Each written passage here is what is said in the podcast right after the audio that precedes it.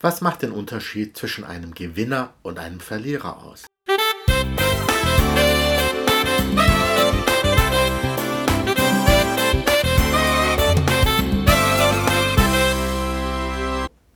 Hallo und herzlich willkommen bei der Folge 2 des Ender Eisert Podcast, dem Podcast über NLP, Hypnose, Persönlichkeitsentwicklung und vielem, vielem mehr. Und ich möchte gerne mit dir in diesem Podcast heute einen kleinen Gedanken teilen, den ich vor ein paar Tagen hatte und auch direkt in einem Video auf meinem YouTube-Kanal verarbeitet habe. Nur hier gehe ich ein bisschen tiefer darauf ein. Auslöser des Gedankens waren die ersten Tage meiner 21-Tages-Challenge. In dieser Challenge habe ich mir selbst vorgenommen, oder beziehungsweise ich habe mich selber verpflichtet, gewisse Verhaltensregeln 21 Tage lang durchzuziehen. Zu diesen Verhaltensweisen gehören mindestens dreimal die Woche ins Fitnessstudio, jeden Tag einen Einlauf, jeden Tag dreimal fünf Minuten meditieren, jeden Tag lesen, mich an meinen Ernährungsplan halten und täglich vier Liter Wasser trinken. Und das ist eine Menge. Dieser Ernährungsplan, von dem ich sprach, wurde mir vor einigen Monaten von meiner Ärztin erstellt und beruht auf der Metabolic Balance Diät. Damals habe ich diese Diät einige Zeit sehr streng eingehalten und habe insgesamt 17 Kilo verloren. Der Antrieb damals war ein beschränkender Glaubenssatz.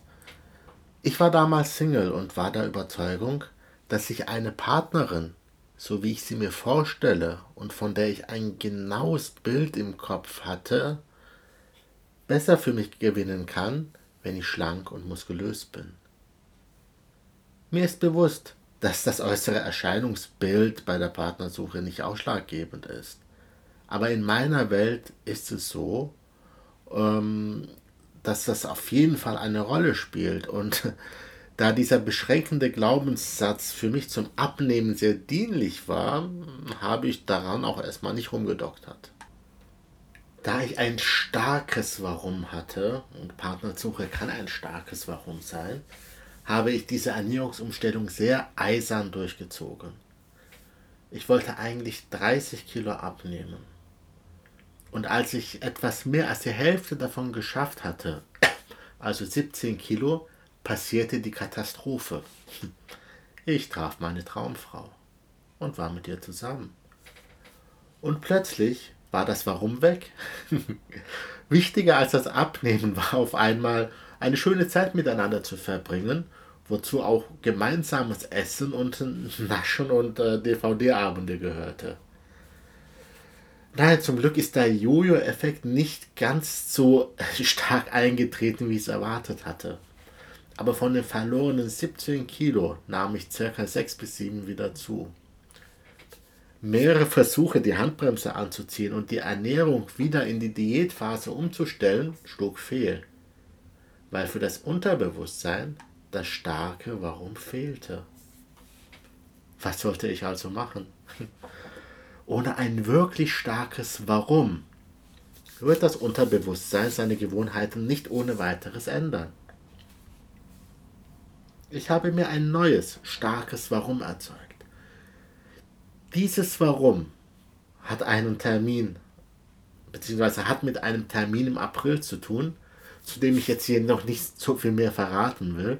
Aber eins ist mir wichtig, und zwar dort verdammt gut auszusehen. Dieses Warum hat mich zu meiner 21-Tage-Challenge geführt, die ich seit einigen Tagen durchführe. Ich dokumentiere meine Fortschritte auf YouTube. Wenn du also sehen willst, wie es mir während dieser Challenge geht, dann schau doch mal da vorbei. Die Challenge läuft seit einigen Tagen recht gut. Nur bei der Ernährung gab es Probleme. Wenn ich den ganzen Tag lang alles gemacht habe, was ich mir vorgenommen habe, und dann abends zur Ruhe kam, kam das Verlangen auf Süßes. Dieses Verlangen war so stark, dass ich äh, dem nachgegeben habe. Zumindest in den ersten beiden Abenden der Challenge habe ich genascht. Ich merkte, wie ein Teil in mir zu mir sagte, Ender, Das hat doch eh keinen Sinn. Das klappt eh nicht. Dein Verlangen nach Süßes ist viel zu groß und du wirst das eh nicht durchziehen. Nimm lieber noch eine Tafel Schokolade und genieß den Abend. Nun ja, diese Stimme hörte gar nicht auf zu reden und redete auch noch am nächsten Morgen und sagte auch noch Sachen, die ich hier nicht wiedergeben will. Am nächsten Morgen war das Gejammer in mir dann sehr groß. Die Stimme war immer noch da. Ich jammerte, dass ich vom Weg abgekommen war. Doch ein anderer Teil in mir sagte, Ender, du schaffst das.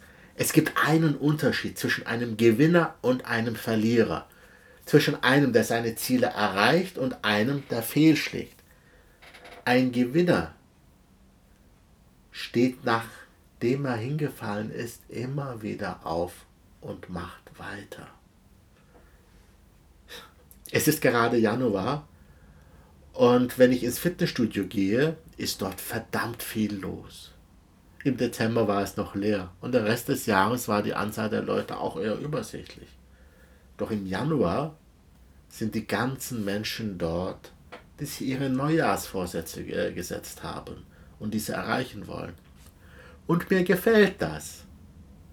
Mir gefällt, dass die Leute sich Ziele setzen und ins Fitnessstudio gehen, um diese auch zu erreichen. Doch leider äh, ist das bei den meisten so, dass bei ihnen das eine oder andere irgendwann dann dazwischen kommt und sie gehen nicht zum Training, sie lassen uns ausfallen.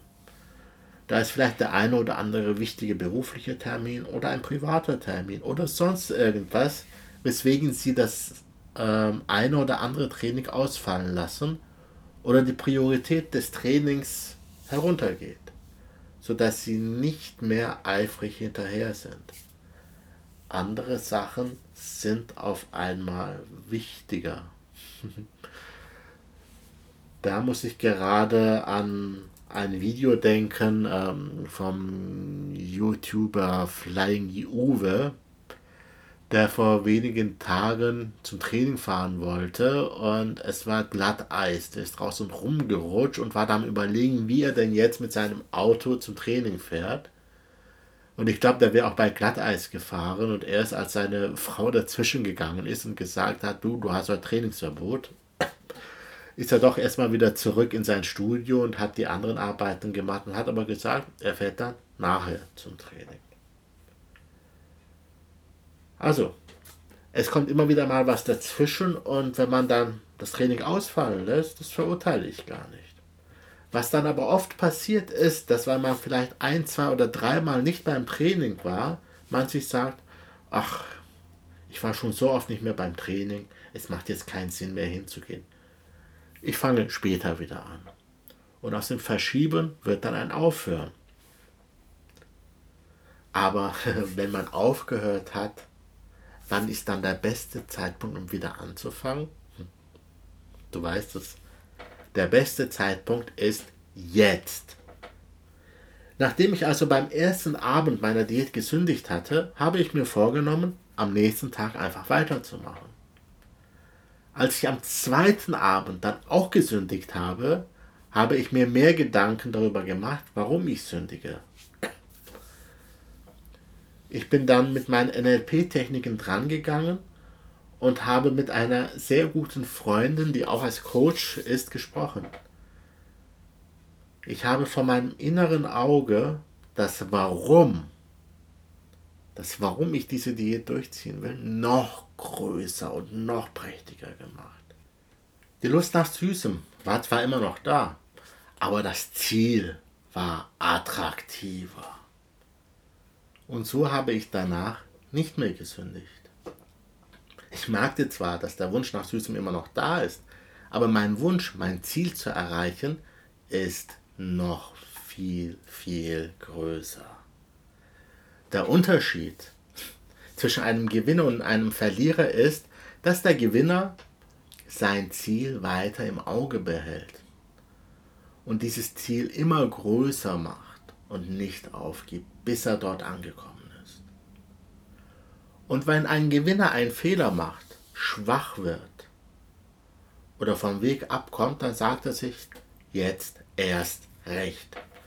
Und so bleibe ich bei meiner 21-Tages-Challenge. Und es kann sein, dass ich vielleicht hier und da in diesen 21 Tagen meiner Willenskraft unterliege, beziehungsweise meine Willenskraft nicht stark genug ist. Aber dank diesem inneren großen Grund, dank dessen, dass das Warum, das Ziel so groß ist und dank dessen, dass ich meine inneren Bilder meines Zieles immer größer und prächtiger mache und die Gefühle immer stärker mache, werde ich einfach am Ziel bleiben.